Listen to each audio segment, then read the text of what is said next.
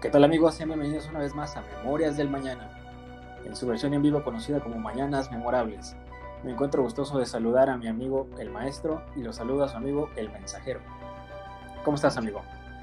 Muy bien, eh, querido amigo mío. Eh, un gusto como siempre platicar contigo y con los oyentes del mañana en esta primera emisión para hablar de temas muy variados y muy extensos que tocamos a lo mejor de manera superficial en los capítulos de la temporada número uno de Memorias del Mañana.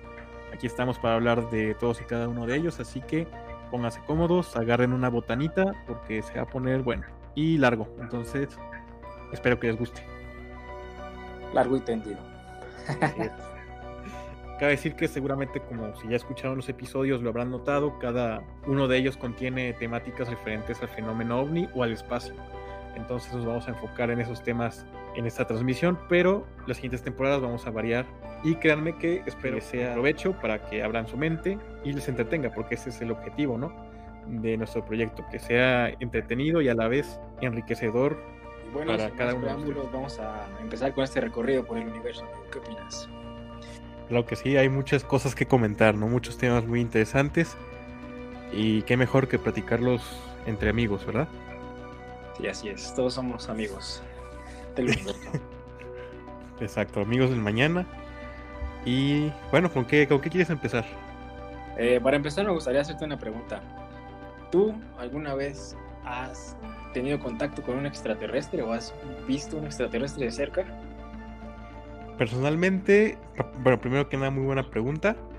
Pero personalmente, la verdad, no. No, ni siquiera he estado en contacto tal cual con un avistamiento directo, por así decirlo. No me ha tocado, así como mucho menos me ha tocado presenciar un encuentro directo con un alienígena, bueno, con un extraterrestre. pero espero algún día tenerlo, ¿por qué no? Eh, sí, me lo he imaginado varias veces, pero aún no ha llegado. ¿Tú alguna vez has tenido algún encuentro de ese tipo? No, no, no, hasta el momento no, pero de igual forma me gustaría. Pero un contacto amigable, o sea, no con los que sabemos que son malévolos, sino con los buenos. O sea, alguien que me guíe, que me diga, este es el camino, este es un poco de la verdad. Ok.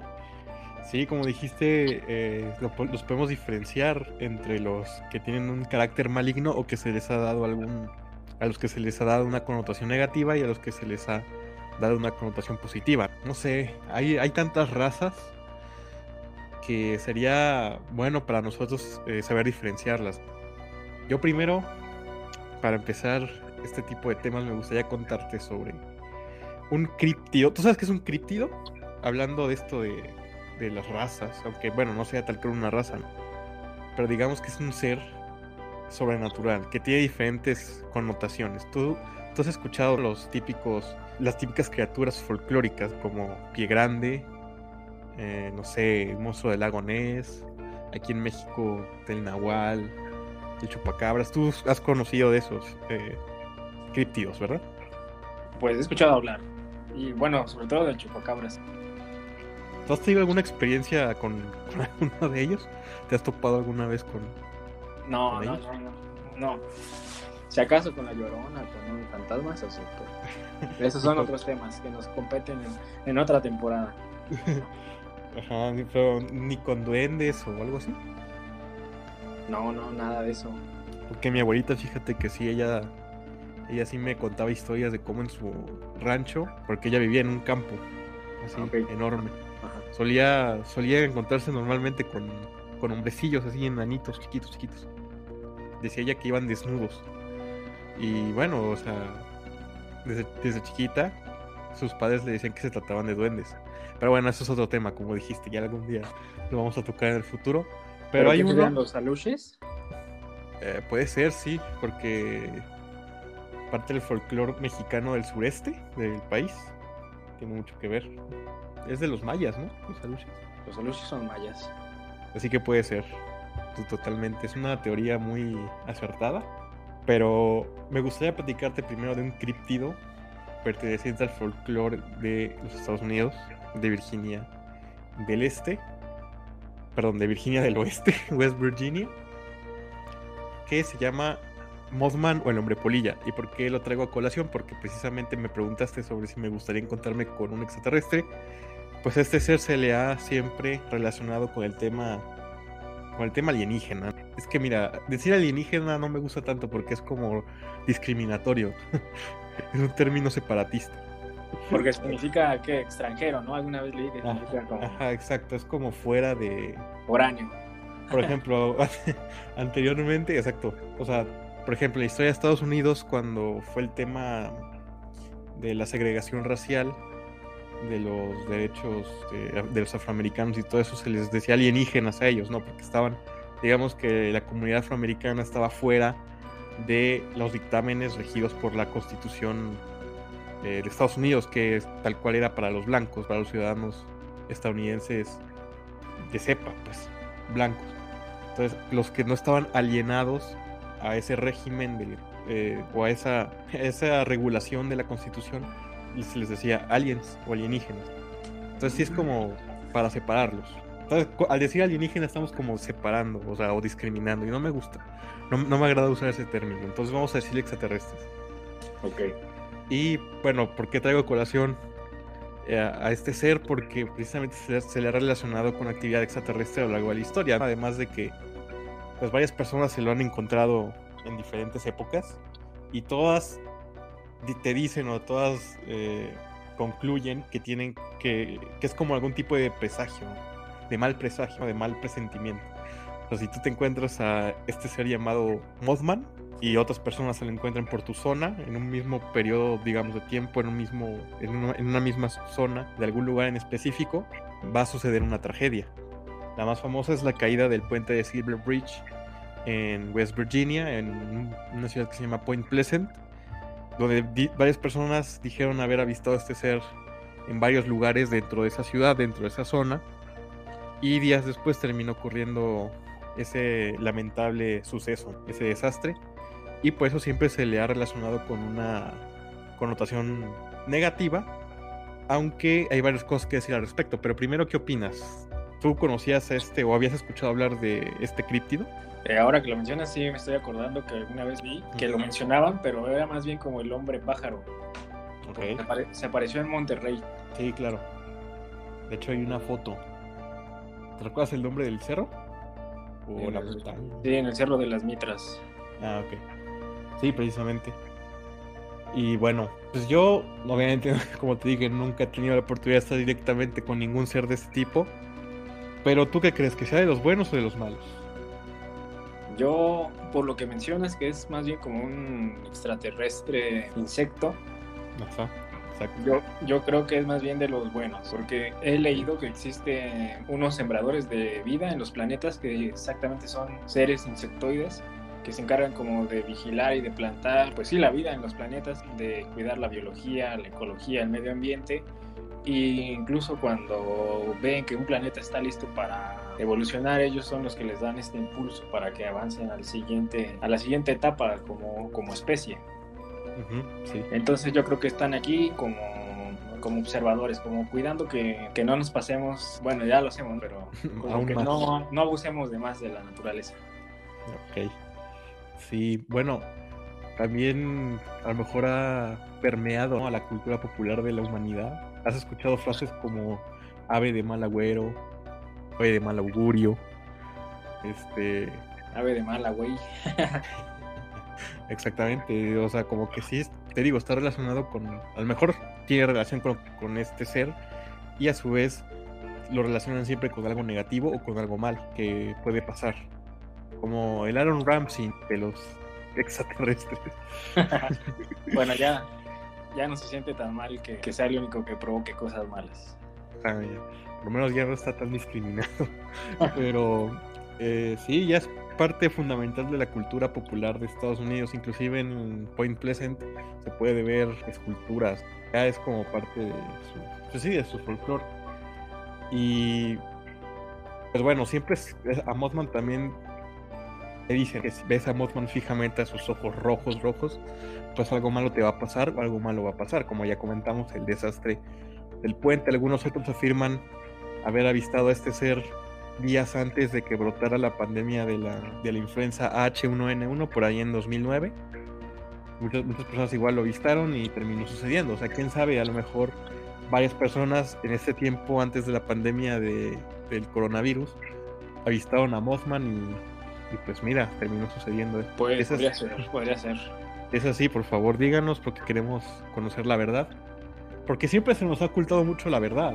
Y digo, también con relacionado o aunado a este tema de Mothman, está el tema de los hombres de negro, que también te dicen que si eh, te avistas a Mothman, los hombres de negro van a ir por ti a sacarte la evidencia, a borrar tu memoria, a amenazarte, etc. Tú sí has escuchado sobre los hombres de negro, me imagino, por toda la cultura popular que se ha construido alrededor de, ellos.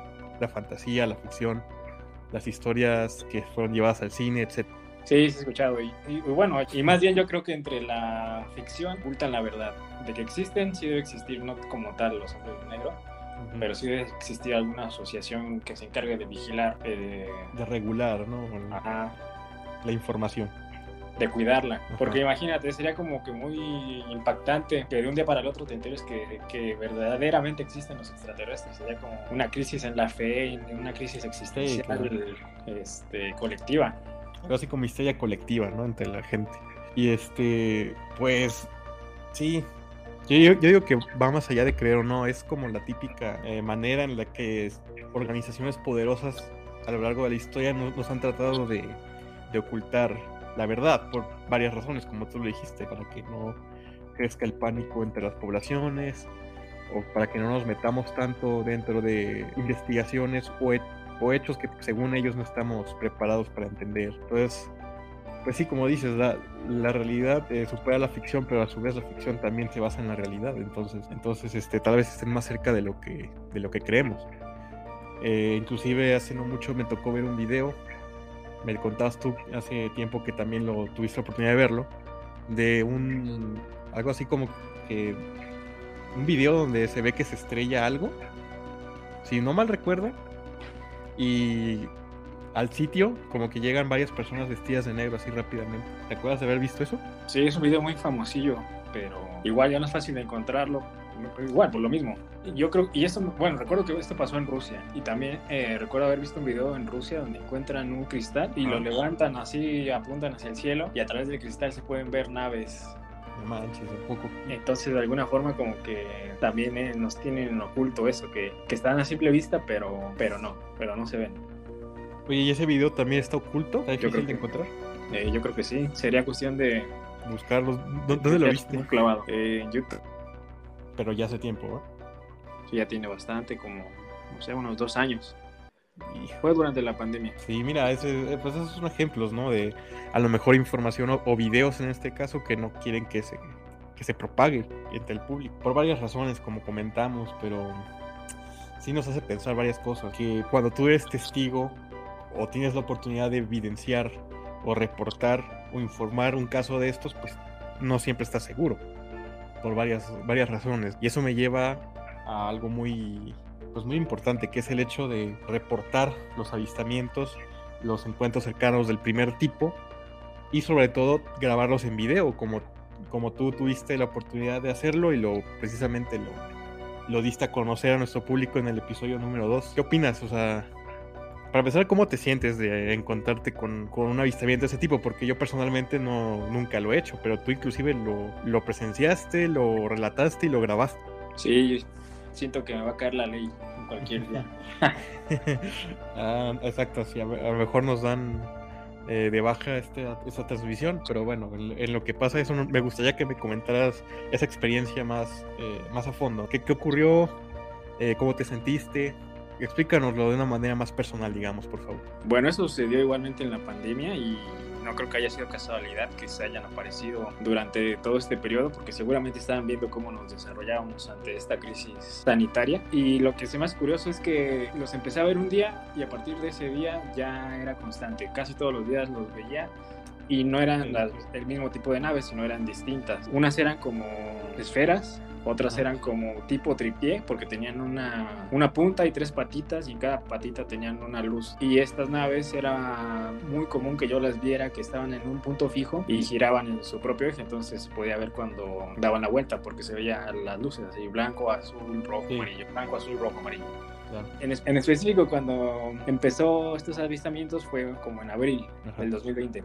Entonces yo me acuerdo que en el cielo se veía como un haz luminoso, pero opaco, muy, muy largo. Y pues me sorprendió porque no, estaba raro, así parecía como una abertura en el cielo. Y entonces fui corriendo para grabar con mi celular. Y entonces cuando regresé ya había desaparecido este as, pero seguía viéndose unas... En ese mismo punto se veían unas lucecitas como esferas y se movían rápido, con mucha velocidad. Y aparte hacían como dibujos, como triangulaciones en el cielo. Y no sé, me imagino que a lo mejor significa un mensaje o significa, no sé, debe significar algo que hagan ese, esas trayectorias. Claro. Oye, eh, ¿tú crees que esa abertura, o bueno, mejor dicho, eh, yo supongo que estás seguro que esa abertura se trataba de un portal dimensional, ¿no? Sí, seguramente es la forma en que llega.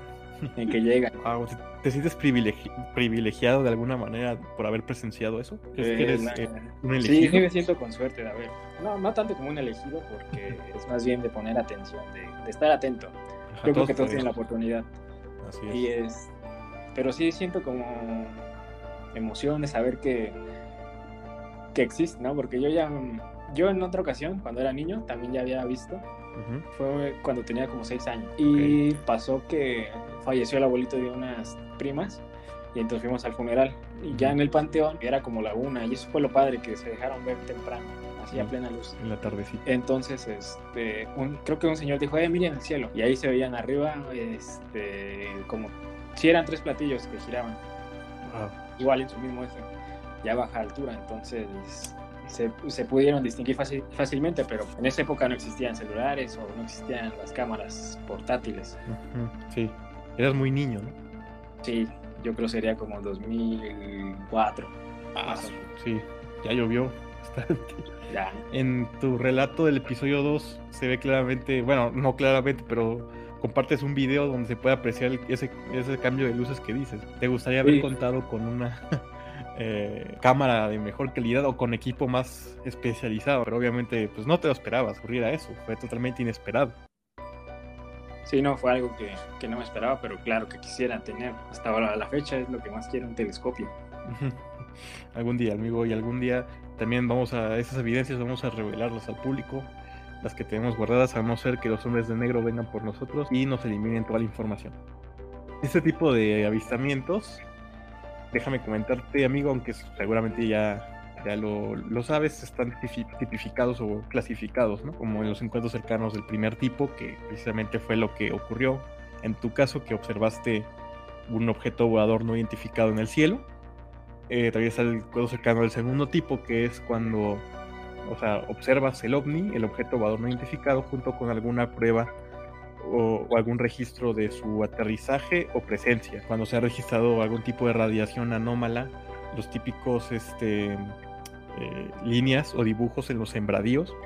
Que bueno, a eso nunca se le ha oficializado que sea como de origen extraterrestre. Siempre se ha dicho que es producto de la acción de los humanos. Pero bueno, también entraría en este tipo de clasificación. Cuando también se encuentran animales muertos, la vegetación, como te digo, en el caso de los sembradíos, dañada o, alterada, huellas o algún tipo de prueba o de registro en, la atmósfera, en, nuestra Tierra. Y incluso en cada del tercer tipo es cuando ya te encuentras directamente frente a frente, cara a cara con un extraterrestre, como lo acabamos de comentar en el caso de, de Mothman o de algún otro o de algún otro tipo, ¿no? Esta clasificación fue elaborada por Allen Hynek y Allen Hynek durante su estancia era un, era un científico que al principio era un escéptico, o sea, no creía para nada en el, en el fenómeno hasta que trabajando en el proyecto Blue Book, un proyecto, como lo comenté en el episodio número 11, un proyecto que fue organizado por la Fuerza Aérea de los Estados Unidos para investigar estos, estos casos y determinar si podrían ser algún tipo de amenaza contra la seguridad nacional de Estados Unidos. Pues conocer más, ¿no? Siempre se ha tenido... Eso sí, siempre mm, desde el boom de este tipo de fenómenos, siempre se ha tenido como que la curiosidad y, eh, digamos, la presencia en el humano de querer saber más, de querer conocer qué está pasando en el espacio. Entonces, este, fue muy interesante conocer este tema que, como les comenté, lo pueden, lo pueden checar en el episodio número 11 de, nuestro, de la, de la temporada 1 de nuestro proyecto. Y bueno, cabe decir que este tipo de proyectos se empezó a dar porque surgió una, moda en esa época en Estados Unidos, por ahí de los finales de la Segunda Guerra Mundial, finales de los 40, donde un piloto conocido como Kenneth Arnold fue el primero en reportar un avistamiento de un platillo volador. De hecho, él fue el que le puso el, nombre de platillo volador porque no, tenía alguna otra manera de, identificarlo. Es decir, eh, no se tenía ningún otro nombre oficial para dar a conocer lo que él veía como un, sí, como un disco girando o volando en el cielo que al principio no se tenía la, hipótesis extraterrestre como, como alguna explicación, siempre se decía lo típico, que era algún fenómeno meteorológico desconocido, o no sé, inclusive en la Segunda Guerra Mundial los, los pilotos que avistaron los Foo Fighters, que también eran objetos no, identificables en el cielo, eran esferas rojas que perseguían a los aviones, pues tampoco tenían un nombre, simplemente decían que veían eh, bolas de fuego girando en el cielo y lo que los investigadores eh, terminaron dando por, por explicación a ese fenómeno fue o trauma de guerra de los pilotos o, digamos, fenómenos meteorológicos que, en su tiempo no eran eh, conocidos en su totalidad. Entonces es muy curioso cómo a partir de ese fenómeno, o bueno, mejor dicho, cómo a partir de ese, de, ese conflicto que fue la Segunda Guerra Mundial, fue que empezó todo el boom o la moda de los avistamientos y las historias de abducciones en Estados Unidos y posteriormente en todo el mundo. Es que sí me parece algo curioso porque anteriormente pues solamente eran famosos los platillos voladores, pero en la actualidad ya se conocen como más modelos de tipos de naves. Y me imagino que así como aquí en la Tierra hay carros que diferencias por país, no sé, alemanes, japoneses, me imagino que también los puedes distinguir los platillos voladores o las naves, dependiendo la raza que los tripula o que los controla. Eso sería interesante saber, por ejemplo, un platillo de que es de pleyadiano, de gris, o los tipos de cigarro de que será de reptiliano. Los reptilianos, así es. Y que también ya hay otras cosas que se llaman los Los objetos submarinos no identificados. Eh, sumergibles, o algo así. Ah, sumergibles. ¿Qué tiene que ver con el, con el mar? Bueno, con el agua. ¿Tú, qué crees que, bueno, tú crees esa teoría que dicen que al principio la NASA investigaba la Tierra y por eso quieren explorar el espacio? No, fíjate que no, no me sabía esa teoría. Eh, me imagino que sí hay monstruos. Sí, igual. Incluso dinosaurios. Definitivamente hay animales que no hemos conocido, o sea, que no, que no sabemos que existen ahí en las profundidades, ¿no? Sí, debe haber como que algo, pues sí, sí, algo extraño, porque son condiciones muy distintas aquí en la superficie que les debe dar unas características a los que viven adentro. Así es. Sí, sí, en el fondo del mar o de los océanos, en el fondo, menos fondo, de que de hecho yo tengo un poco de fobia a los océanos. O sea, los, seres o los animales que se nos que se nos ha presentado, o sea, que, hemos conocido que viven en esas profundidades son tenebrosos. O sea, imagínate qué más ha de haber, hasta dónde no ha podido llegar el humano ¿no? a explorar. Definitivamente, como dices, creo que hay todavía cosas que desconocemos en los océanos, en los mares, y esperemos algún día conocerlos, ¿no? Porque como dicen, o sea, ¿cómo es posible que queremos habitar otro planeta sin conocer a profundidad el nuestro en su totalidad? Sí, exactamente. Como, pues, creo que solo conocemos el 5% del mar. Imagínate, sí. Bueno, del océano. Todo lo que nos falta.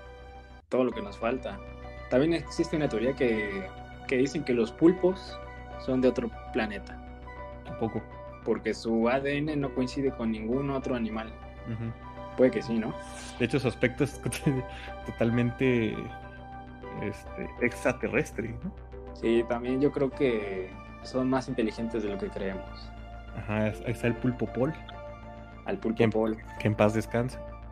Ya van para 12 años, a ver si en el siguiente mundial hay un molusco también que, que sea inteligente, que tenga que sea como un, eh, un oráculo. Pero bueno, este, sí, pero ¿qué opinas? O sea, mira, todo esto de, como les digo, de la Segunda Guerra Mundial, también toma mucha fuerza eh, debido a que precisamente en esa época en el cielo se llegaron a ver, bueno, no, porque tal cual eran proyectos, eran como prototipos, ¿no? Pero sí se conoce y se tiene registro de que los eh, los nazis tenían esta, esta fijación fascinación de crear aeronaves en forma de disco, en forma de platillo, con fines militares, lo que para su época era totalmente imposible, ¿no? Que se pensaba que, que era imposible que algo así podía servir en el campo de batalla. Y sobre todo hoy en día, ¿no? no yo no conozco mucho de aeronáutica, ni de aviación, ni de construcción de, aviones, nada de eso, como para saber si un, digamos, un avión completamente circular, o sea, con alas completamente circulares, redondas, pudiera servir. Ya deja tú para, para volar así eh, convencionalmente, sino inclusive más para fines bélicos. Entonces sí, se supone que los nazis fueron los primeros en tener esa idea de, de en la guerra construir estos aviones redondos, forma de disco.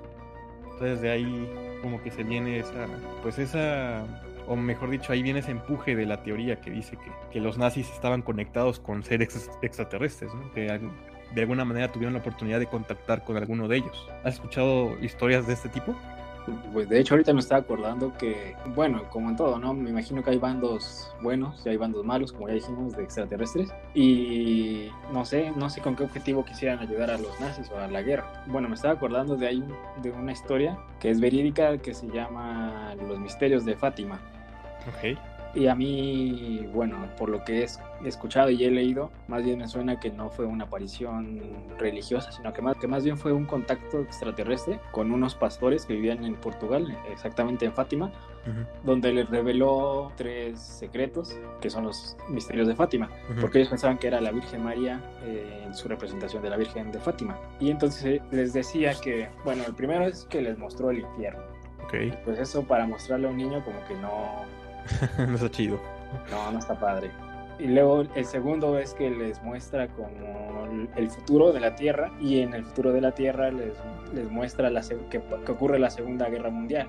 Ah, okay. Entonces, de que estaban enterados que iba a haber una guerra, no sé de qué forma lo sabían, pero... Uh -huh, sí. O bueno, nos dejan ser libres, ¿no? Claro más bien. Y el otro que todavía es como que queda en duda, unos dicen que les dijo que iba a haber un atentado contra un papa, pero pues eso no se me hace como que tenga tanto impacto uh -huh. para mundial, revelarse. ¿no? Porque no todos son católicos. Sí, bueno, precisamente el Papa Juan Pablo II fue el que sufrió el atentado, ¿no? Sí, fue el Papa Juan Pablo. Entonces, oh. este, te pones a pensar, ¿no? Yo, en mi opinión, eso se me hace como que no tendría tanto impacto en la historia. Uh -huh. Más sí. bien, lo que se piensa es que les reveló que a partir de, de, sí, de los años 40, 50, es que iba a haber contacto extraterrestre y es cuando hay más. Sí, el boom.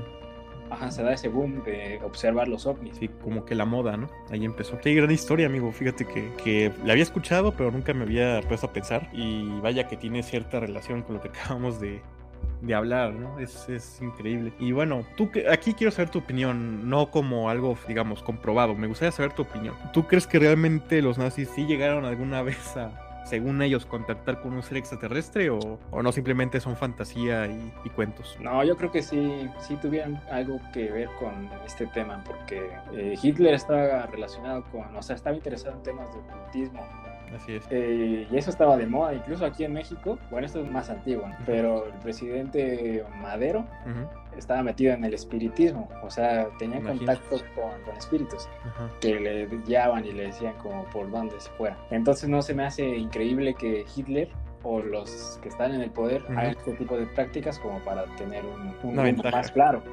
Ajá. Sí, precisamente es lo que se cuenta, lo que se dice los nazis querían a toda costa tener una ventaja eh, contra los aliados eh, para, la, para, ganar la guerra y recurrían a este tipo de prácticas.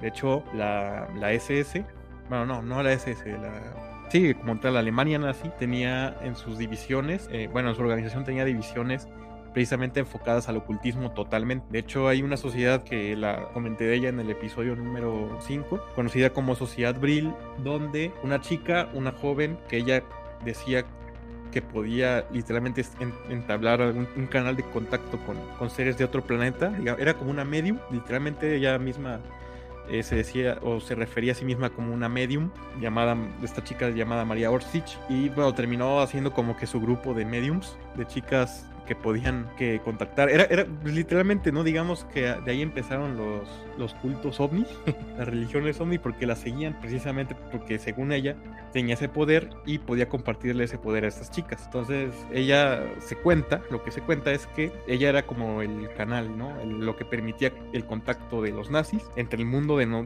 digamos, nuestra tierra, nuestro mundo terrenal, hacia esas otras dimensiones, hacia, esos, otros planos. Y hay otra, hay otra eh, leyenda, ¿no? Que se dice que Hitler o algún otro, sí, más que nada Hitler, había sido contactado con un extraterrestre que le hizo ver todo, pues todo lo que terminó siendo su, creencia del poderío ario, o sí, de la raza superior, etcétera. Bueno, eso aunado con la literatura del siglo anterior donde se hablaba del superhombre, etcétera, pues al parecer Hitler habría escuchado eso de parte de un extraterrestre ario, bueno, de un extraterrestre con rasgos arios, que más adelante hablaremos de una raza de ese tipo, que le fue revelando los secretos de, o bueno, los descubrimientos que Hitler debió saber o debía conocer para gobernar el mundo. es lo que se cuenta. Entonces, este, pues obviamente no podríamos saber la veracidad de esto porque Hitler al final del día no, pues, o sea, cuando terminó, cuando decidió quitarse la vida, pues ya no se quedó más, más registros fehacientes de él de primera mano, porque los nazis que quedaron después de la guerra, los que no murieron, se dice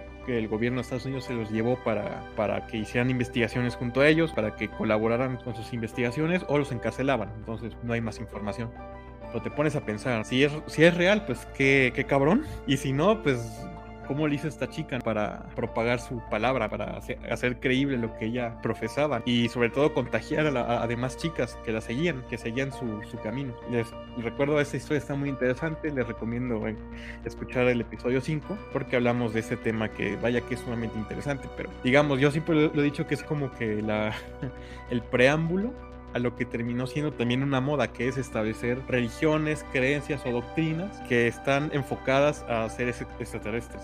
Como por ejemplo, en el episodio número 9 eh, de omnisciencia, ahí hablo de estos eh, grupos ¿no? religiosos, estas sectas o estas doctrinas, donde estos grupos están enfocados a la creencia de seres extraterrestres como deidades o como, digamos, eh, fines divinos. Y aquí es donde me gustaría preguntarte, amigo, ¿alguna vez te has adentrado o te han querido reclutar algún tipo de, esta, de estas organizaciones?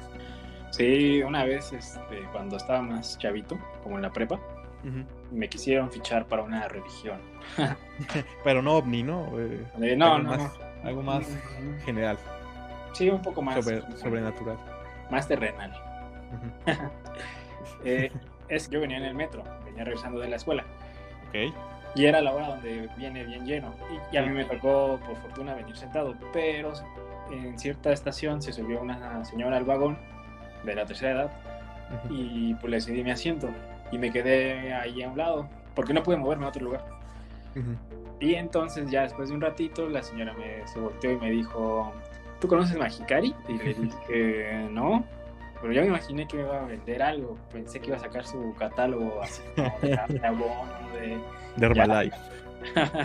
algo así. Algo así. Y me dijo, eh, Magicari es mi religión, ¿no? Algo así. Y yo le pregunté pues, de qué se trata o qué hacen ahí. Me dijo, es que si tú tienes un problema, pues ir y ahí te ayudamos, te, te imponemos la luz y a través de... Bueno, esto no me lo dijo, yo investigué después.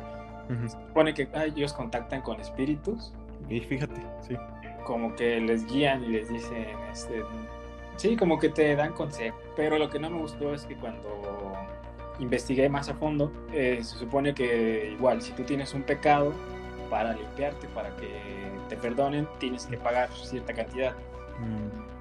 O, al contrario, si tú te sientes agradecido por algo que tienes en tu vida, porque te está yendo bien, igual paga cierta cantidad para agradecerle a...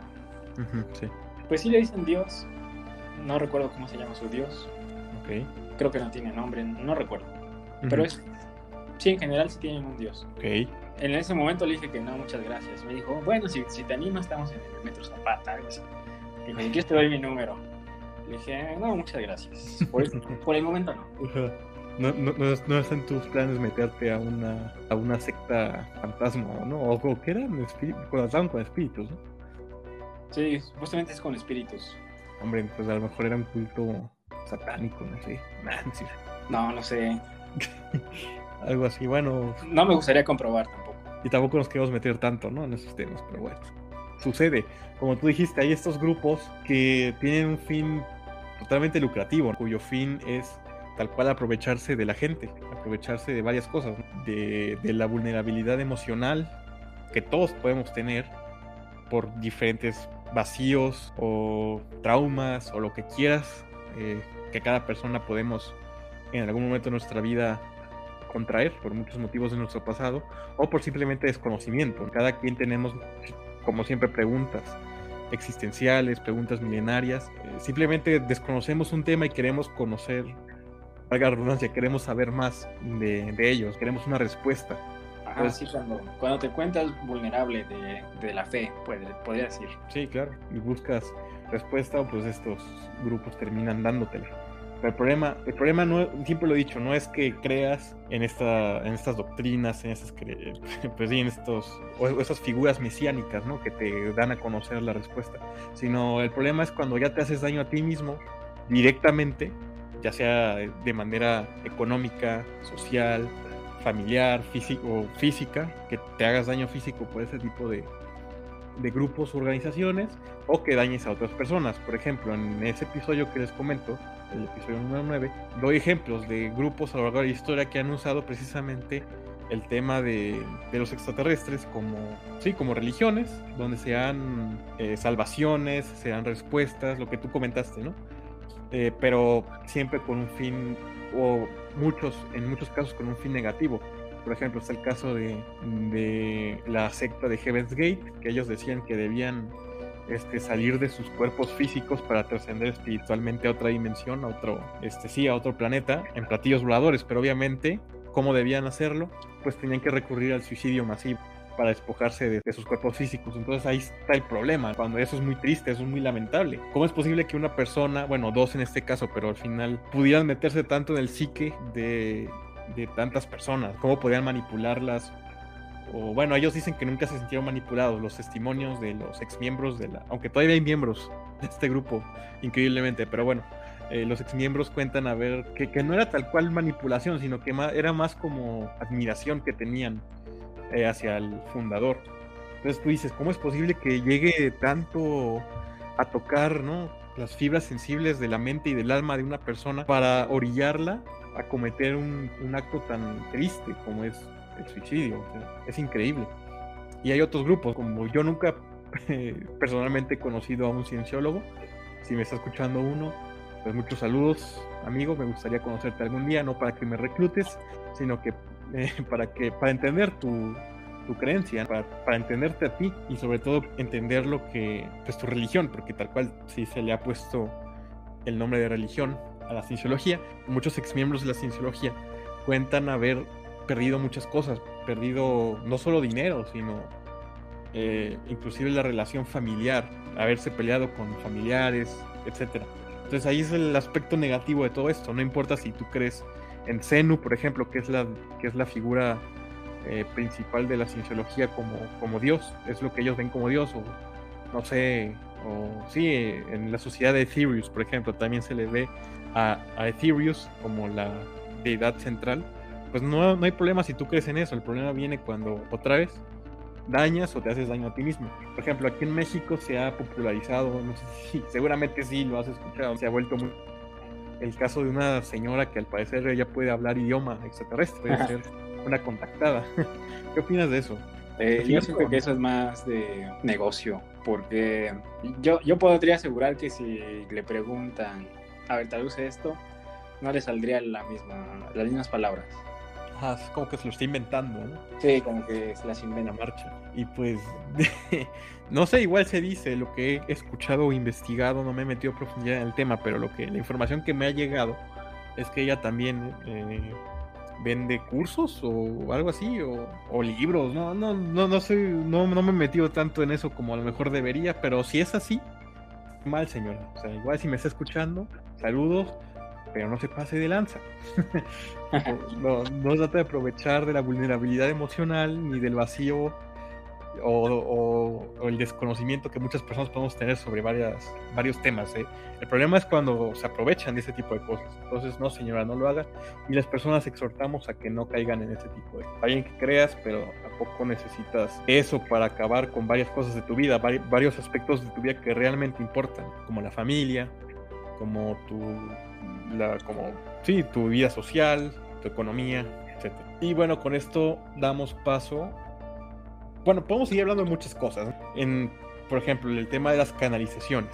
Como la, sociedad que les acabo de comentar, la sociedad de Ethereum, precisamente había hecho una canalización en Londres, donde a través de su fundador, a través de su cuerpo, digamos, según hablaba eh, el, maestro, el maestro galáctico conocido como Ethereum. Y de hecho, gracias a esa canalización fue que varias personas comenzaron a seguirlo. Este, ¿Qué opinas del tema de las canalizaciones? ¿no? Supongo que las has escuchado, que has conocido algún ejemplo.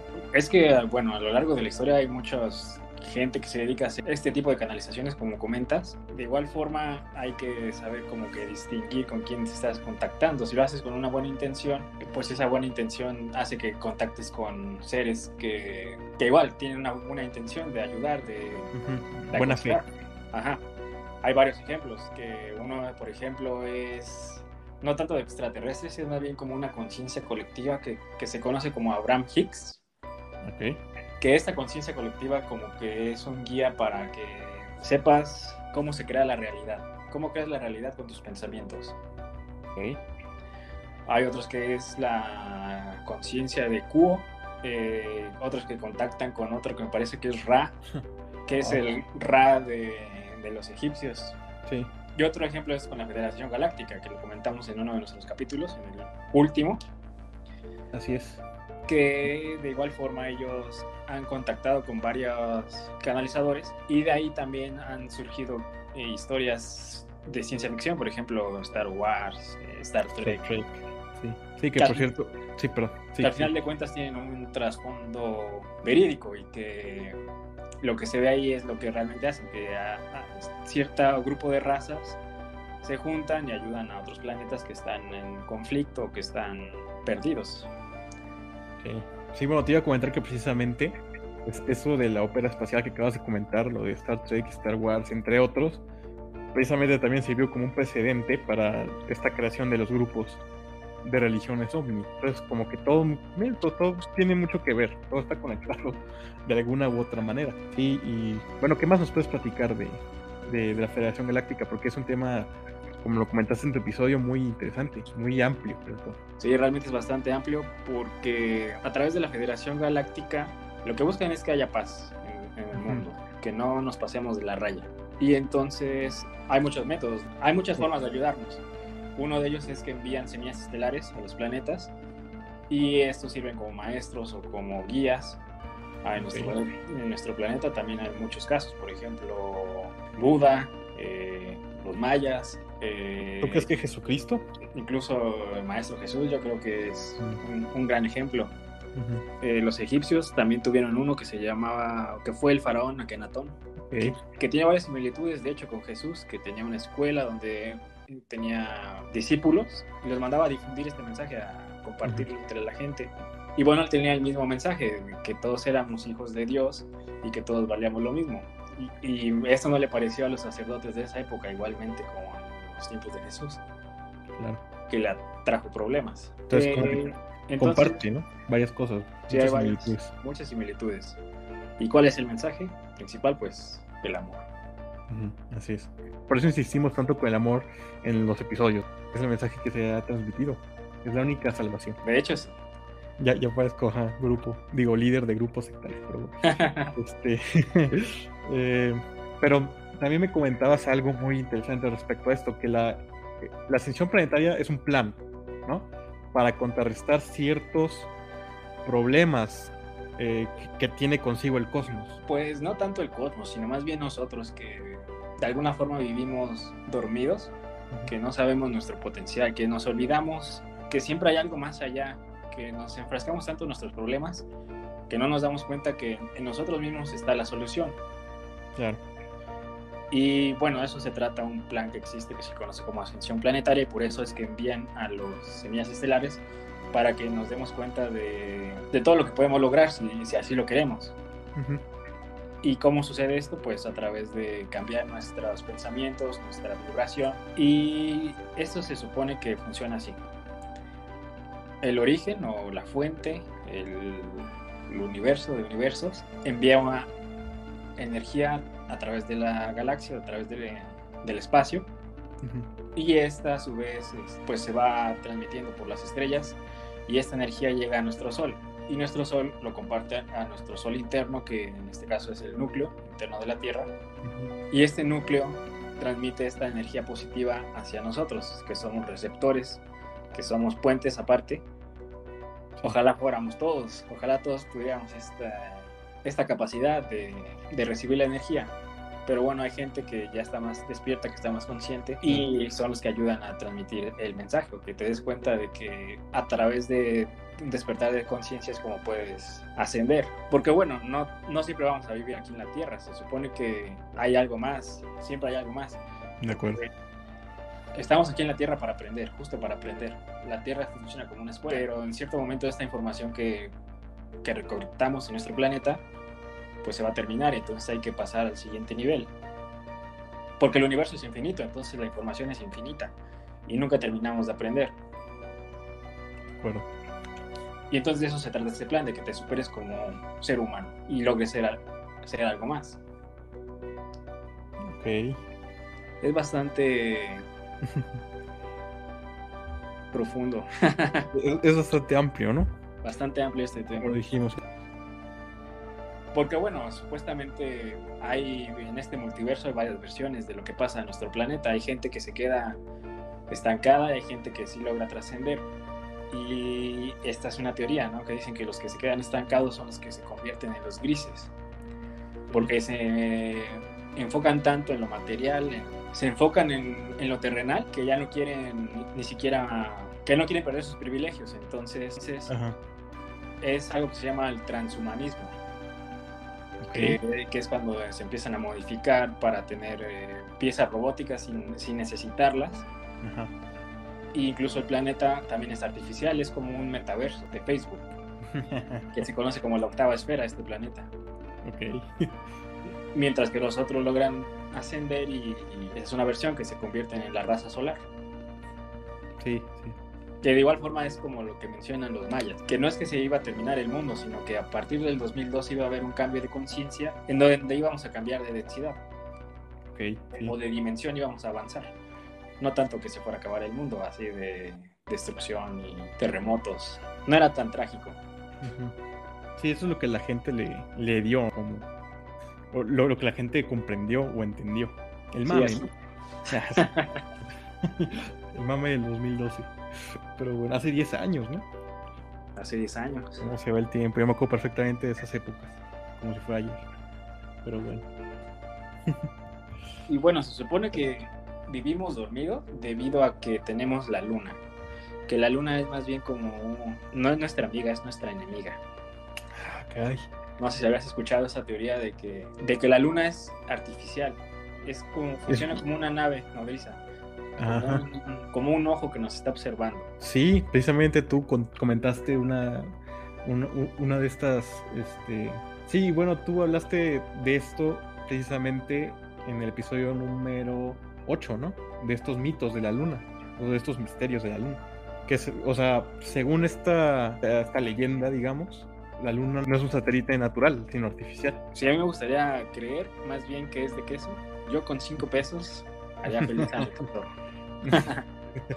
bueno, bueno, y bueno, ya con esto podemos comprobar que Mensajero es un romántico del siglo XXI. Vamos a tener que despedirlo del proyecto porque esto lo está cegando. hay que ser muy, muy objetivos. No, no hay que ver el lado amable. Exacto, como porque, la luna. Sí, exactamente, porque lo que, o sea, el lado malo, el lado oscuro de la luna supuestamente funciona como una base para que lleguen las naves. Ajá. Y aparte, Sí, una nave nodriza. Y aparte la luna funciona como una antena que nos envía una señal a nosotros que nos hace cambiar nuestra percepción, como si fuera un, un holograma lo que vemos. O sea, en realidad no sí. vemos la realidad, sino algo simulado. Sí. ¿Tú qué crees que, también, ¿no? En tu capítulo, bueno, en la versión de Spotify, la versión original, porque debido a cuestiones que están fuera de nuestro alcance, se nos fue obligado a recortar esa parte en el episodio en YouTube, pero bueno, en Spotify se puede escuchar cómo incluyes una conversación de dos astronautas que al momento de aterrizar en la Luna presencian o son testigos, digamos, de objetos eh, raros, ¿no? Bueno, ahorita les podemos a lo mejor decir que son naves, como tú dices, que van y, son atraídas hacia la Luna. ¿Tú qué crees? ¿Que en serio la Luna esté guardando algo dentro de sí misma? Yo creo que sí tiene algún misterio, porque, o sea, es bastante curioso que nunca hemos visto el otro lado. y, y, es porque su ciclo está perfectamente sincronizado con el ciclo de la Tierra. Entonces, cada 28 días vemos la misma cara. ¿Pero por qué? A mí eso es lo que se me hace curioso. ¿Qué nos están ocultando, no? ¿De qué oculta? Sí, es un lugar que guarda muchos misterios, creo yo. Como tantos que hay alrededor, de, alrededor del tema extraterrestre. Sí, bueno, eh, obviamente con lo que acabas de decir, acabas de denotar que la luna es un, es un lugar con una actividad extraterrestre muy grande bueno, con esa teoría que acabas de, decir. Es por eso que en ese bueno, en esa grabación se puede escuchar a los astronautas totalmente sorprendidos de presenciar o de ver esas naves, porque pareciera ser cosas que ellos no conocen, pero es, un registro muy importante y, como que puede darle mucha fuerza a esto que acabas de comentar, de que al momento de hacer el, alunizaje sintieron como que, como si, como si, sí, como si estuviera hueca la luna y pues probablemente estén guardando ovnis. Bueno, estén guardando naves, porque ovnis, hay que decir eso, un objeto volador no identificado no necesariamente tiene que ser una nave extraterrestre con, con extraterrestres ahí piloteando a ver eh, a, quién, a quién abducen o, cosas de ese, tipo. El término ovni es mucho más amplio. Y bueno, regresando a estos lugares como la Luna, por ejemplo, que como comentabas es un sitio con mucha actividad, con mucha energía, con muchos misterios. Hay otros sitios esparcidos por el mundo, digamos, que también tienen mucha actividad de ese tipo, que también tienen muchos secretos, muchos misterios, como el caso de la zona del silencio aquí en México, que tú lo has escuchado perfectamente, ¿no? O has sabido de ella, que es un lugar con mucho... Para empezar, es un punto energético donde la, hay muchas energías o situaciones ahí anómalas diferentes a otros, otro tipo de sitios. Por ejemplo, se dice que las ondas electromagnéticas no se propagan de la misma manera que en otros sitios. Se dice, yo nunca he estado dentro de la zona de silencio, pero bueno, también dicen que no se puede escuchar, hay como un silencio absoluto. Eh, no se puede escuchar sonidos, ondas sonoras, eh, etcétera. Es un, es un, bueno, vamos a ubicarlo, ¿no? Es un desierto que se encuentra en Durango, en México, que según me ha llegado algunos informes, tú, me, han llegado informes, ¿no, mensajero? Que tú eres, eres originario de alguna zona de por allá, que a lo mejor naciste cerca de la zona del silencio, es lo que me han contado, ¿es cierto eso? Sí, es muy cierto eso, que soy duranguense. Muy bien, y has escuchado sobre la zona del silencio, me imagino. Ah, mi, pregunta es, ¿has, estado ahí dentro? ¿Tal cual te has adentrado a las entrañas de este desierto? Tal cual, posicionado en la zona del silencio, nunca. Y a pesar de que no estaba ahí, sí, sí se siente, mientras más te acercas, como que pasas a otra dimensión. Se siente como una vibra distinta. Wow. Yo, yo creo que por eso es llama la atención también a los extraterrestres o ellos deben tener algún ellos deben estar involucrados en este fenómeno, porque, o sea, el lo que hace que esta zona sea tan peculiar. Sí. Seguramente hacen un portal o no sé, yo me imagino algo así. Habría, estaría bueno algún día tener la oportunidad de hacer una expedición, eh, una, ¿cómo se le dice? Un, sí, una, una exploración urbana, bueno, no sin urbana, sino una exploración eh, directa dentro de la zona de silencio. Esperemos que algún día se dé. Pero por eso mismo, por estas cosas que les hemos estado comentando, es donde decidimos ubicar nuestra primera historia, que es la pueden escuchar en el capítulo número uno. Se las recomendamos porque es como el origen de nuestro proyecto, la historia de origen del génesis de nuestro de este podcast, ¿no? De este proyecto que empezamos con, con mi amigo y precisamente fue la zona del silencio, el punto de encuentro, donde presenciamos o avistamos dos eh, naves extraterrestres que trajeron consigo la memoria USB que ven en el logo, que posteriormente traía las memorias del mañana que estamos compartiendo con ustedes. pues esa es la razón por la que ubicamos, digamos, la historia en la zona del silencio, porque como dijimos es un punto energético, como muchos otros en el mundo. Eh, de hecho, más cercanos de los, de los que creemos. Aquí cerca de donde vivo hay un cerro donde también varias personas que he hablado de por aquí dicen que han sido testigos de objetos voladores no identificados. Yo todavía no, o por lo menos no que recuerde. Pero esperemos algún día. Yo siempre volteo al cielo para ver si puedo encontrarme con alguna de estos, de, este fenómeno, de, estos objetos, evitando. Pero, como les digo, hay varios puntos en el mundo. Se dice que está también el área 51 en Estados Unidos, que es, es muy famoso. Yo creo que es, que es de los más conocidos respecto a este tema. Se dice que ahí hay, hay varias cosas que nos quieren ocultar, ¿no? Regresando a ese tema de, de, los encubrimientos y tal. Se dice que en el área 51 hay como que, tienen ahí escondidos varias cosas, varias, inclusive ejemplares de extraterrestres tal cual, guardados ahí. Inclusive hay, se ha hecho memes de que una marcha en el área 51 para, hace unos años se dijo que se estaba planeando una marcha en el área 51 para, para develar los secretos que hay ahí. Otros dicen que quieren hacer una fiesta con, con aliens ahí.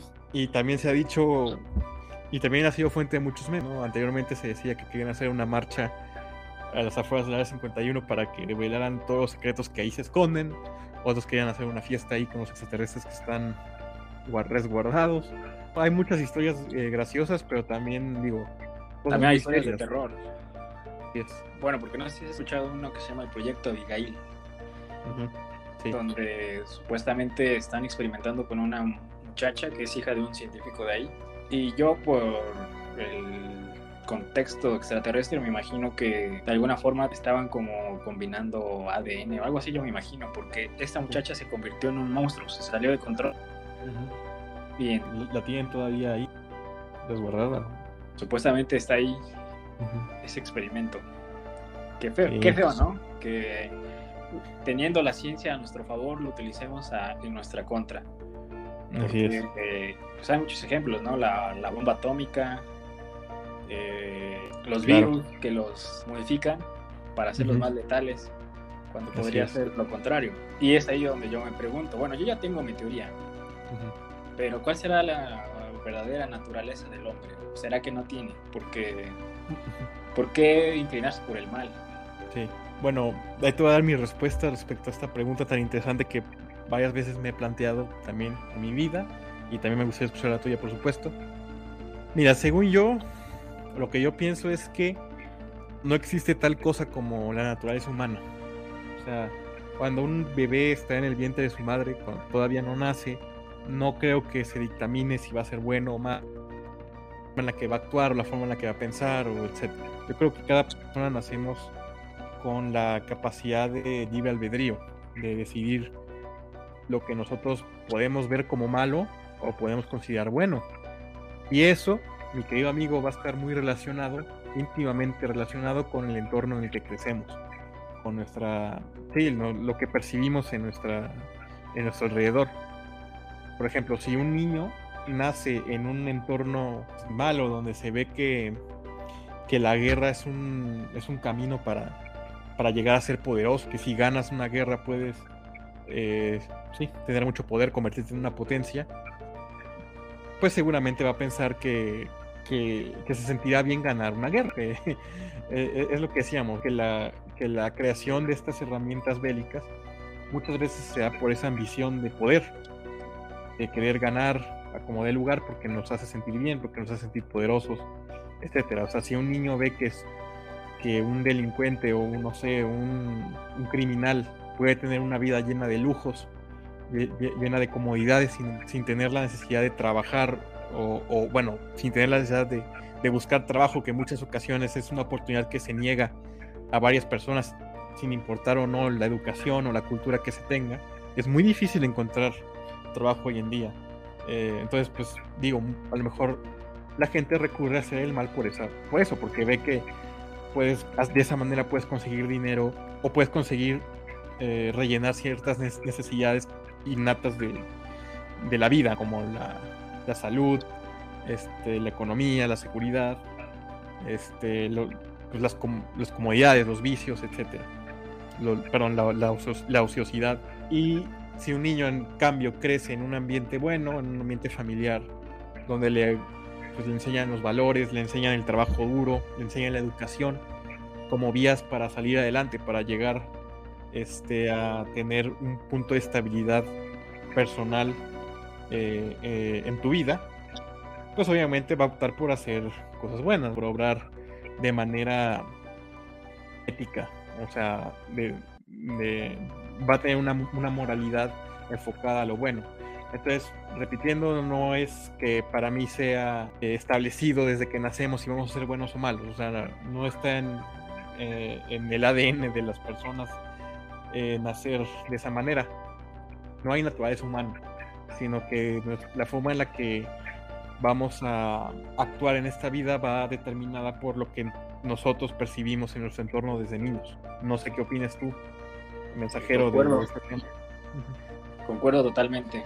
Esa es mi, mi, percepción. Igual siento que definitivamente es cómo es que vayas creciendo, las experiencias que vayas teniendo. Y, y lo bonito de ser humano es que tenemos inteligencia y sabemos discernir entre lo que nos conviene y lo que no. Y nos podemos dar cuenta cuando algo nos afecta negativamente y decir yo no quiero repetir este tipo de patrones. Entonces definitivamente creo que es más bien una elección propia qué camino quieres seguir. Sí, claro, por supuesto. Bueno, retomando un poco esto que hablabas de, de, lo, de la guerra, de poderío nuclear que en Estados Unidos se ha desarrollado y en otras partes del mundo, pero me, gustaría enfocarme en Estados Unidos, porque precisamente a lo largo de mi vida me he preguntado por qué siempre la mayoría de los casos de, avistamientos, de, incidentes como el choque de Roswell o sí, de abducciones suceden en Estados Unidos y no en otra parte del mundo. Y yo he llegado a, una conclusión esbozada, que es que en Estados Unidos, como sabemos, se desarrollan proyectos muchas veces con tecnología de punta, cuyo fin, cuya finalidad es, desarrollar sí, tecnología, digamos, que a lo mejor nosotros como humanos no estamos preparados para entender. Por ejemplo, como tú decías, el caso de la energía nuclear que se usó en, la Segunda Guerra Mundial. Pues yo me imagino que si otra civilización más avanzada que nosotros de repente que en nuestro planeta se están haciendo proyectos de este tipo, proyectos con, o estamos jugando con herramientas que todavía no debemos manipular porque las desconocemos o no las entendemos en su totalidad, pues sí es como que deciden, pues vamos a ver qué está pasando. Es como, te voy a poner este ejemplo, es como si de repente nosotros escuchamos que en un zoológico un mono, un gorila, lo que sea, no sé, un oso panda, si es posible, de repente está, agarra una bicicleta y empieza a así a pasear por todo el zoológico, ¿no?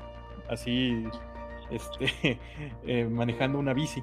Pues obviamente nosotros vamos como humanos, vamos a decir, oye, para empezar vamos a querer verlo y vamos a querer preguntarnos cómo es posible que ese animal pudo haber tenido la capacidad de entender el, uso de, esa bicicleta o también vamos a querer comprobar si ese animal no, no le puede hacer algún daño a alguien más del zoológico debido a que ya conoció o ya tuvo acceso, mejor dicho, a ese conocimiento para mí pasa lo mismo. Y los extraterrestres, que son una sociedad tan avanzada, de repente ven que nosotros estamos ahí coqueteando con, con ese tipo de, herramientas o tecnología que posiblemente todavía estuviera fuera de nuestra comprensión, como por ejemplo el caso del, proyecto Manhattan en la Segunda Guerra Mundial, que fue el, proyecto que desarrolló las bombas nucleares que fueron detonadas en Hiroshima y Nagasaki para acabar con la guerra, pues es común que vengan a ver, a ver a que nos regularicemos, ¿no? A que no nos vaya, como dijiste, que no nos vayamos a pasar de lanza. Entonces, este, pues, esa es la razón que yo le doy. De hecho, por ejemplo, en, en, el capítulo número 11 les platico sobre el caso del incidente de Roswell, Nuevo México. Y como les dije, en Roswell fue en donde se desarrollaron varios proyectos de, de, la Segunda Guerra Mundial con, con, la energía nuclear. Precisamente ahí fue donde se desarrolló bueno, una base en Roswell fue donde se desarrolló el proyecto Manhattan, que como les dije fue que terminó con la guerra de esa manera. Entonces, puede ser, yo tengo ese pensamiento, esa creencia de que debido a que, de que en Roswell estaban creando o desarrollando o testeando estos proyectos eh, de energía nuclear que como les dije fueron empleados en la Segunda Guerra Mundial, pues decidieron ahí ver, ver qué estaba pasando, explorar y se chocaron. Terminaron eh, literalmente ahí, ¿no? Tirados, eh, los cadáveres muertos. Y bueno, te pones a pensar, por ejemplo, Cabo Cañaveral también es otro sitio donde se, ha, se han desarrollado proyectos de aeronáutica. Ahí es donde se han este, lanzado los cohetes, los proyectos, la, la cohetería, los proyectos referentes a, a, la exploración del espacio. Entonces, no es, no es de extrañarse que ahí haya mucha presencia extraterrestre. Bueno, regresando al caso de Roswell, ya es increíble, porque regresamos al tema de los encubrimientos. Cómo el gobierno trató de encubrir todo, pues todo, toda la evidencia, toda la información. Muchos dicen que los extraterrestres que ahí se encontraron se los llevaron al área 51 para experimentar con ellos. De hecho, de ahí salió el famoso video de donde supuestamente se está haciendo una autopsia a un gris, porque se dice que son que eran grises los extraterrestres que se encontraron ahí. Y bueno, para hablar de los grises, que es otro tema también muy fascinante, eh, vamos, tenemos que recordar o reubicarnos en el episodio número 4, amigo, que tú escribiste. ¿Qué nos puedes hablar de los grises como raza? De, lo, de, de, los, grises, hay igual muchas versiones de la historia.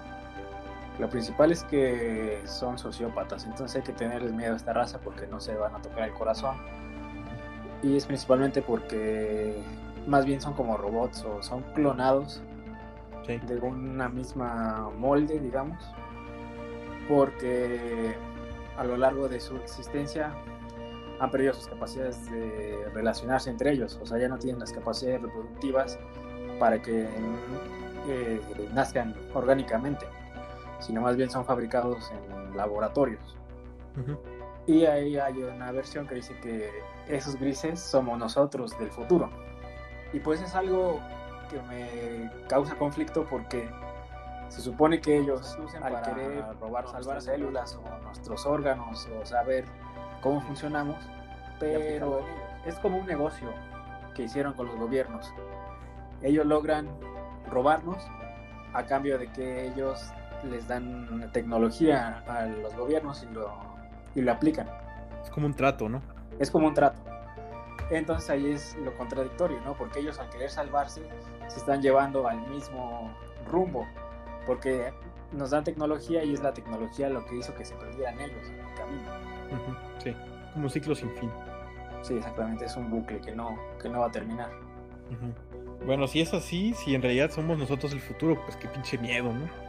Definitivamente es un futuro nada prometedor, eh, pero no lejano de la realidad, porque cada vez, como dices, estamos inmersos en la tecnología, en lo artificial, en lo no natural, que olvidamos lo que realmente deberíamos, en lo que realmente deberíamos enfocarnos, ¿no? que es en la estabilidad emocional, que es en la relación interpersonal, eh, no perder eso que se nos ha dado a los humanos, de la capacidad de tener sentimientos, no, la capacidad, sino tener sentimientos y la capacidad de enfocar esos sentimientos en la forma en la que maniobramos en la vida.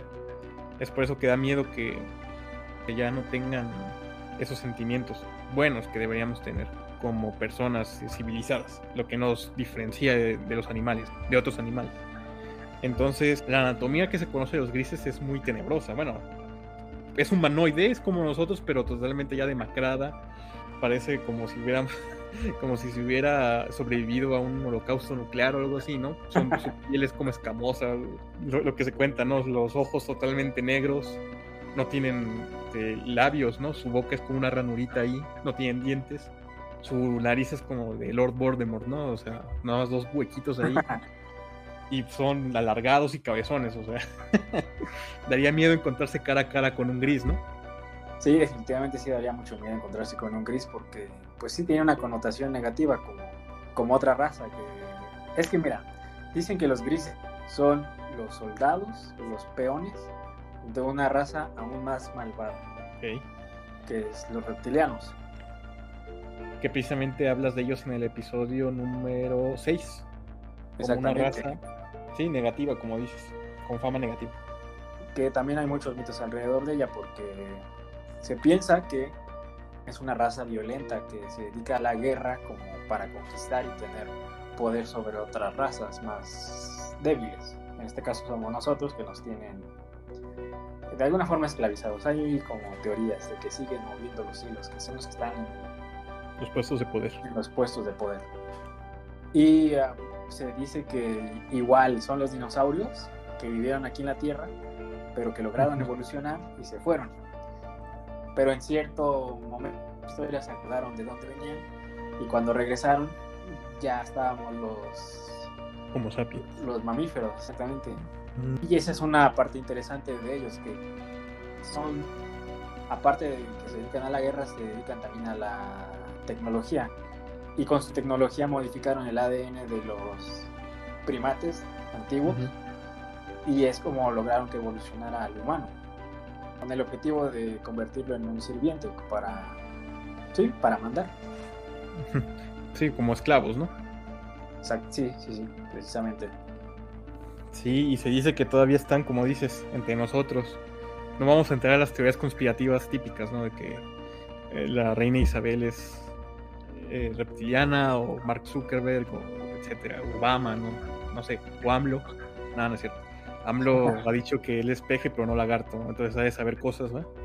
Ah, y aquí es donde me gustaría preguntarte, amigo, ¿qué te daría más miedo? ¿Encontrarte con un gris? No, pues con un reptiliano. Sí, ¿verdad? Como que te puede hacer más daño físicamente, ¿no? Sí, imagínate ver un cocodrilote. No, hombre, no. Ahí te echas un padre nuestro. Sí, no, bueno, y se dice varias cosas de esta raza.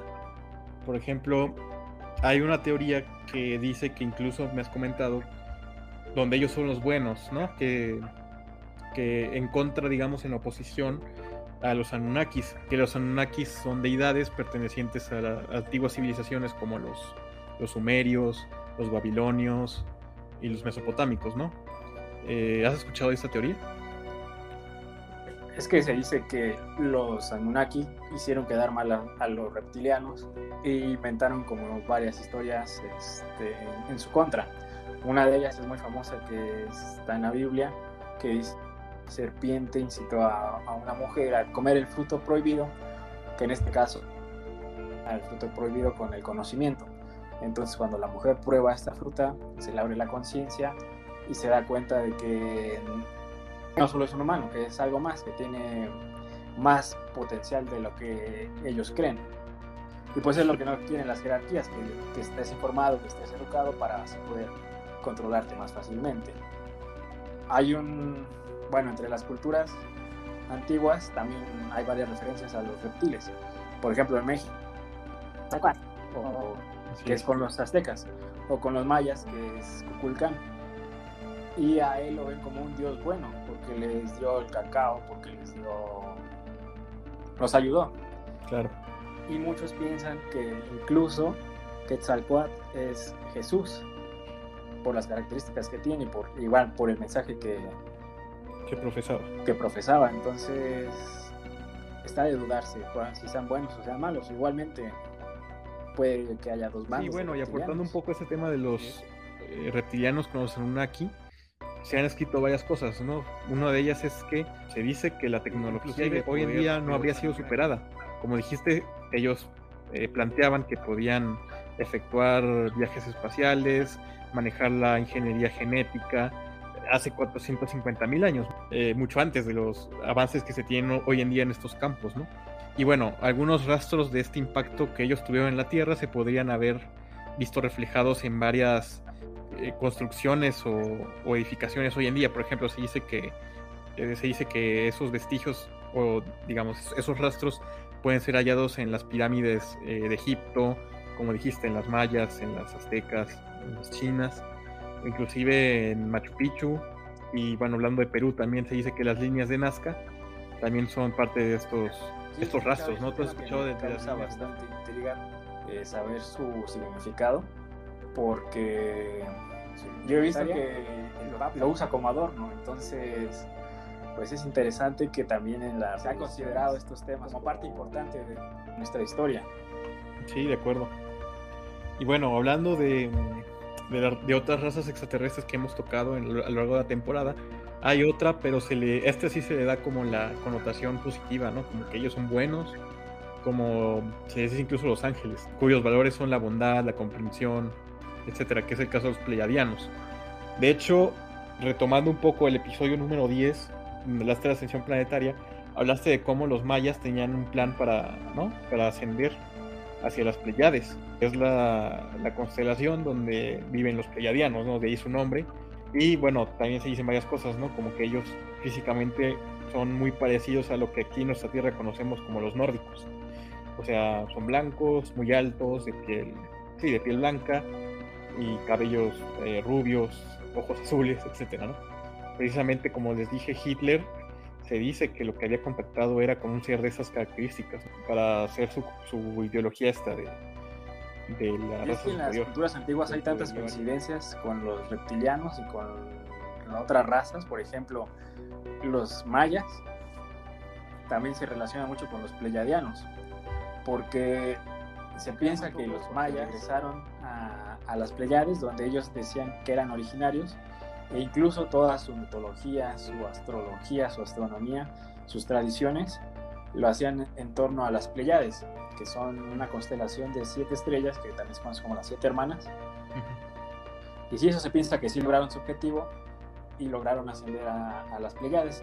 Y también yo creo que podemos relacionarlos con, como ya dije anteriormente, con semillas estelares, porque dejaron mucho conocimiento y ya cuando lograron su misión, pues se les concedió retornar a su lugar de origen, que es las Pleiades. Pleiades.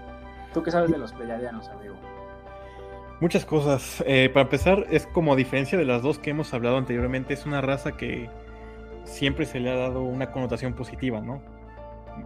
Muchos dicen que son como, como ángeles, ¿no? Que ellos, sus valores primarios son la bondad, el amor, la comprensión, etcétera. De hecho, muchas historias de gente que ha contactado con, con extraterrestres precisamente afirman haber contactado con pleiadianos y que a raíz de eso se sienten como que muy liberados, eh, sienten una paz interior muy grande, sí, como que se sienten renovados, ¿no? Con buena energía, con energía positiva, con, con estos valores positivos que les acabo de comentar. Y una manera de hacerlo de contactar con ellos, digamos, a lo largo de la historia, se ha dicho que es a través de la meditación. Eh, y aquí es donde me gustaría preguntarte también, ¿alguna vez has eh, meditado, hecho algún tipo de... Hay varias formas de meditar, ¿no? ¿Alguna vez lo has intentado? Eh, sí, yo es algo que hago recurrentemente. Me parece una herramienta muy bonita, muy poderosa, porque te ayuda a estar conectado con el presente y te das cuenta de, de, lo que sucede a tu alrededor y te haces más consciente y, y yo creo que es algo que debemos practicar porque es algo que nos ayuda a ver el panorama un poco más amplio. Es lo que siempre les decimos, ¿no? Que vean todo de diferentes perspectivas. Sí, exactamente. Y es que se dice que los humanos tenemos una glándula, que se conoce como la glándula pineal. También se le dice el tercer ojo, que nos ayuda como justamente como en los Thundercats a ver más allá de lo evidente. Así es. De hecho, hablando de Thundercats, un paréntesis, ¿sí sabías que hay una raza alienígena que parecen felinos? Sí, se había escuchado que son los, los de Lira. Pero bueno, ¿tú tienes un gato? Ah, sí, ya. ¿Tú lo alimentas? Ya, no, ya estamos viendo el tema, pero bueno. Sí, como dices, hay un, está la glándula pineal, ¿no? Que una forma de activarla se dice que es consumiendo la ayahuasca, que es eh, una sustancia, una especie de té que viene de la infusión de dos plantas, una conocida como yagué y otra como chacruna, y que precisamente esta última es la que te activa la, la, glándula pineal, ¿no? Que tú me comentabas también que es como una forma de... Sí, que es como una forma de acceder a todo este poder, porque hay muchas sustancias en, la, en nuestra vida que la inhiben o que la contienen, digamos. El agua, alimentos este, industrializados o modificados, no sé. Como que hay muchas sustancias en nuestra tierra, en nuestra vida común y corriente, que nos permiten contraer o que no, mejor dicho, que no nos permiten activar este, este potencial, ¿no? Ese tercer ojo. ¿Alguna vez has escuchado alguna historia de alguien que haya probado la ayahuasca? ¿Tú yo, yo según tengo entendido, no las he probado de primera mano. Mm, yo de primera mano no tengo esa experiencia, pero me gustaría tenerla en algún momento. Y bueno, claro, es con ciertas medidas, se debe hacer con alguien que sepa guiarte, un chamán. Así es, con responsabilidad, por favor, antes que nada, porque la sustancia que permite todo esto, eh, digamos, que se active todo esto es el DMT o la, o la dimetiltriptamina. Que ojo, científicamente se dice que es un químico alucinógeno, que es un compuesto químico alucinógeno. Es por eso que los científicos nada más dicen que el efecto de la ayahuasca es meramente psicodélico. Pero no sé, yo creo que va más allá, ¿no? Sí, yo siento que va más allá, más bien ah, te ayuda a ver cosas que a simple vista no se ven, pero que de todas formas están presentes, porque las dimensiones conviven unas con las otras y depende en qué densidad te encuentres, es como las vas a poder experimentar.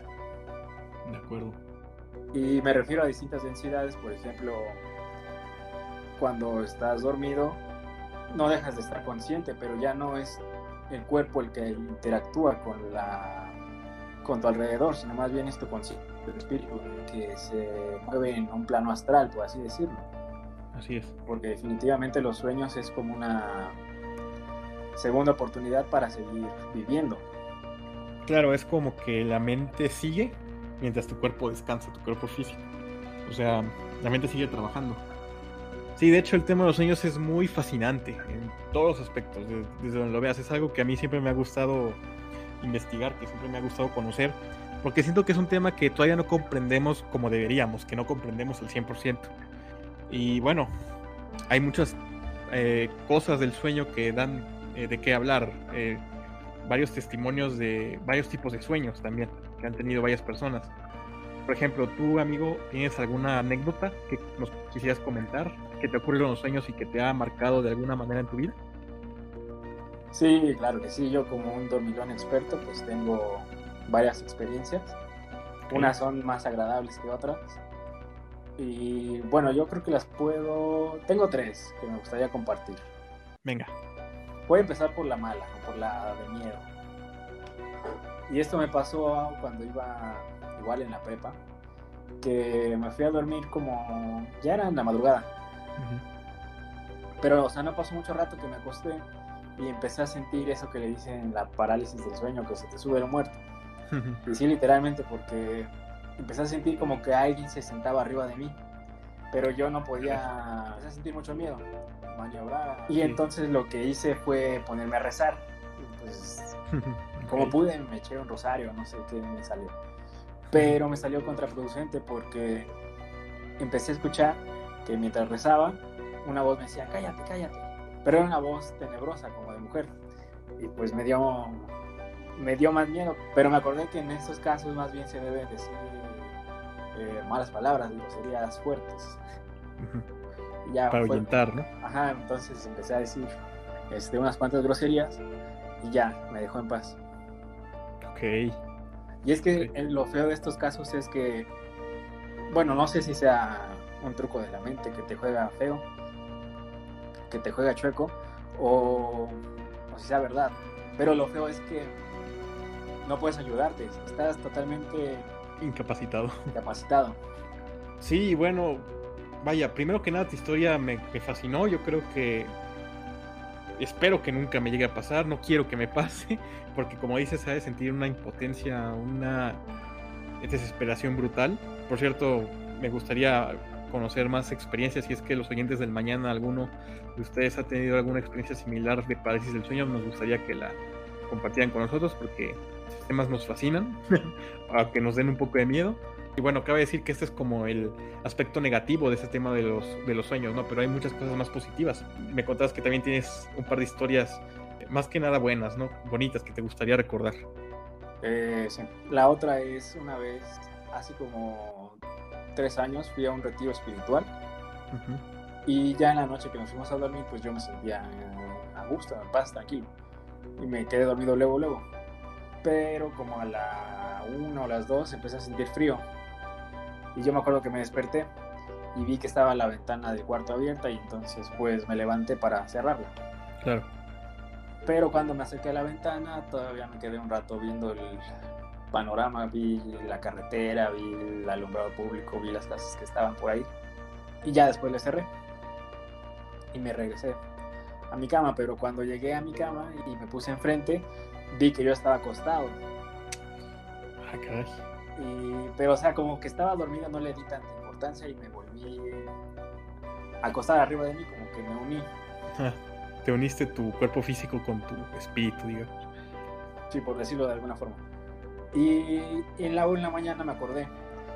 Pero ahí sí ya fue cuando dije, ¿habrá sido verdad o lo soñé o qué? Y entonces dije, para empezar, la ventana está cerrada, ¿no? Pues me paré, entonces puede que sí la haya cerrado. Y vi el paisaje, y era lo mismo que había visto en la noche, entonces sí me levanté. Pero no se levantó mi cuerpo, se levantó, como dijiste, mi espíritu. y entonces ahí es donde me queda a mí la duda, a lo mejor fue un sueño lúcido o fue un viaje astral. O una combinación de los dos puede ser. Sí, bueno, para mí, respondiendo a esta última pregunta que hiciste, yo te diría que es una combinación de las dos, porque como comentaste en tu relato, o sea, te viste a ti mismo, que sea el espíritu, tú pudiste verte físicamente acostado en el sueño. O sea, tal vez tú estabas consciente de que estabas soñando en ese entonces, y eso es precisamente este, un sueño lúcido estás consciente que estás soñando y aún así sueñas contigo mismo, digamos, ¿no? Que estás, como tú dijiste, manipulando tu realidad. Entonces, como lograste manipular esa realidad, como lograste cerrar la ventana, pues precisamente lo que hiciste fue un viaje astral, porque tu espíritu o tu proyección astral, digamos, fue la que pudo, este, sí, manipular o cambiar un aspecto de tu realidad en ese, en ese momento. Entonces, vaya que, vaya que fue muy, increíble lo que te pasó, pero muy enriquecedor, digamos, ¿no? Y es que es sorprendente, ¿no? Cómo a través de algo espiritual puedes modificar lo material. Así es. Y bueno, sí, a través de los sueños hay mucho por explorar, porque bueno, mi, otra historia, este, no sé si recuerdas cuando íbamos en la universidad que nos dejaban algunas series de cálculo y de álgebra. Sí, claro. Y entonces recuerdo que teníamos examen de álgebra, nos dejaron unos ejercicios para entregar de tarea y poder tener el derecho al examen. Y entonces yo me acuerdo que me desvelé tratando de resolver uno que no me salía. Y al final pues no me salió y ya me estaba bien cansado y me fui a dormir. Pero mientras estaba dormido, seguía resolviendo el ejercicio. O sea, no, realmente no fui a descansar. Pero no fue conscientemente. Y entonces en mi sueño logré resolver el ejercicio logré encontrar la respuesta. Y lo bueno fue que cuando me desperté me acordaba y lo apliqué al ejercicio y sí lo resolvía. Y no me digas que estaba correcto. Sí, sí, sí. No manches. Efectivamente lo logré. Qué fascinante. Aparte de todo esto, es increíble de todo lo que hemos hablado, que de por sí ya es fascinante, es increíble como en tu caso, por ejemplo, pudiste resolver el ejercicio, pero igual como otras personas pueden eh, conocer o desarrollar nuevas habilidades mientras duermen, ¿no? Como manejar, cocinar, o no sé, aprender otro idioma inclusive, ¿no? Hay, hay personas que han, que han clamado lograr eso en sus sueños. Y bueno, como dices, es como otra oportunidad de vivir, como que sigues viviendo, ¿no? no cuando te duermes no dejas de existir, sino que todo lo contrario, puedes descubrir cosas nuevas como tú, como tú lo hiciste, ¿no? Y bueno, ¿Por qué elegimos ese tema de los sueños para también para hablar en el capítulo número uno? Porque también ha estado íntimamente relacionado con el tema de los extraterrestres desde tiempos inmemorables, ¿no? Por ejemplo, hay un caso famosísimo que es el del matrimonio de Barney y Betty Hill, la abducción de los Hill, donde a ella, a Betty, ella aclama que en sus sueños se le aparecieron los hombrecillos para recordarle todo lo que, por todo lo que habían pasado, ¿no? Y a través de los sueños fue que ella empezó a redescubrir todo eso que, que había olvidado o que le habían borrado los, los extraterrestres de su mente, ¿no? Entonces es fascinante porque, eh, como tú comentaste anteriormente, a través de los sueños puedes descubrir varias cosas y en este caso, en el de ella, fue que descubrió toda esa, todo ese incidente de, de abducción alienígena, que por cierto es el incidente de abducción más sonado en la historia de Estados Unidos, fue el primero de hecho que fue reportado y registrado como tal. Y bueno, si escuchan la primera historia de la temporada 1, pues ahí mismo se van a dar cuenta que a través de los sueños fue que el mensajero tuvo la revelación, ¿no? De que iban a, presenciar algo extraordinario. Y fue por eso que tratamos de, relacionarlo con, con nuestra historia. Y bueno, esperemos que, que este tema de los sueños les haya ah, abierto más la mente, más aún del, de lo que esperemos haberlo hecho a lo largo de este recorrido de temas, y que esta noche que vayan a dormir eh, sueñen bonito, sueñen con algo, con algo que les cambie su percepción de la realidad como la conocen, y que a lo mejor, no sé, pueden tener un sueño lúcido. Esperemos que no tengan una parálisis del sueño o una pesadilla, ¿no? Esperemos que sueñen con los angelitos, con los, pleyadianos.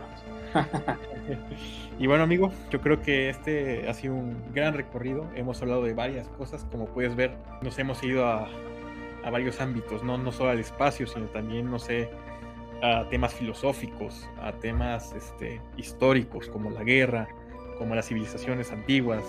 A mí me gustó mucho este recorrido y qué puedes sacar de todo lo que de todo esto que hemos hablado.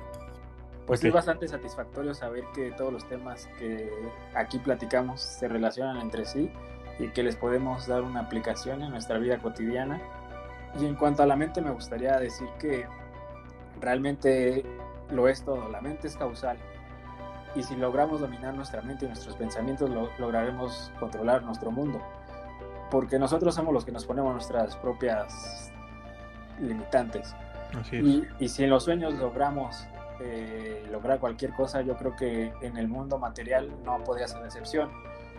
Hay una frase que a mí me gusta mucho que dice que si supieras que nunca vas a fracasar, ¿a qué grandes cosas te atreverías? Entonces ese es el camino, dominar nuestra mente y dominaremos nuestra realidad.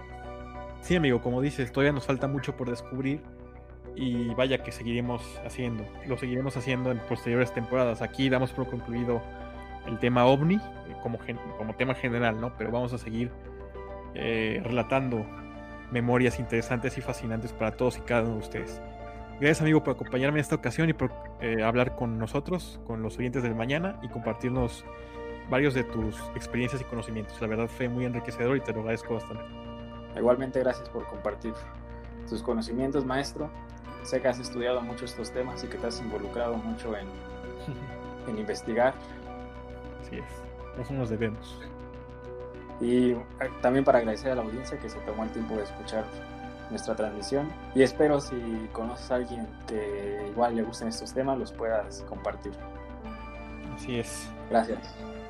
Les repito que tenemos las redes sociales como siempre al final de cada episodio y en la descripción de los videos se los vamos a dejar para que si quieren contactarnos en algún futuro o si tienen alguna experiencia para compartir, también estamos abiertos a todos y cada una de ellas. Y bueno, mensajero, creo que de esta forma podemos concluir la sesión de, del día de hoy. Esperemos que les haya gustado como, como dijimos y que les haya eh, servido para abrir su mente y conocer estos temas, ¿no? Que de alguna u otra manera tienen mucho que ver e impactan de manera directa con nuestra vida diaria. Eh, sí, no decimos que es la verdad absoluta, pero si les hizo pasar un rato agradable y además pueden sacar una moraleja o obtuvieron un aprendizaje, está más que perfecto. Así es. Y nos vamos, pero no sin antes recordarles que el único lugar donde el ayer y el hoy se encuentran es... En el mañana. Nos vemos, estrellas del oeste, un gusto.